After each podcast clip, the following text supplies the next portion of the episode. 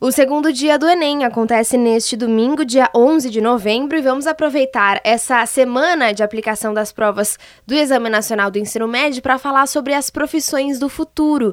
E uma delas, o Gil sempre fala aqui, é o cientista de dados. Primeiro eu conversei com um doutorando do ITA em Ciências de Dados, e ele teve que paralisar temporariamente o seu curso, o seu doutorado, porque ele recebeu tantas propostas e resolveu assumir uma delas.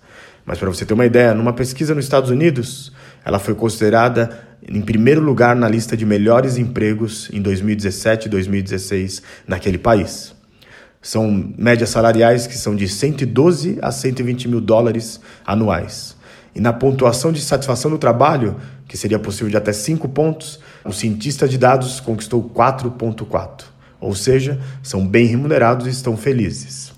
Mas mais do que isso, Aqui no Brasil, estima-se que temos 300 mil vagas abertas para essa nova área da inteligência artificial, internet das coisas, quarta revolução industrial.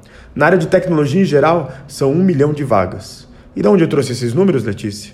O Movimento Brasil Digital, que é liderado por empresários, CEOs, executivos, grandes empresas, eles resolveram se unir para criar processos onde tem educação e inclusão de jovens nessas novas profissões. Ou seja, o emprego mudou de lugar. E aí também a educação e as pessoas vão ter que pensar nessas profissões do futuro. Se você quiser saber mais sobre essa profissão, cientista de dados, entra lá na nossa página Revolução Band News que você encontra no nosso site bandnewsfm.com.br.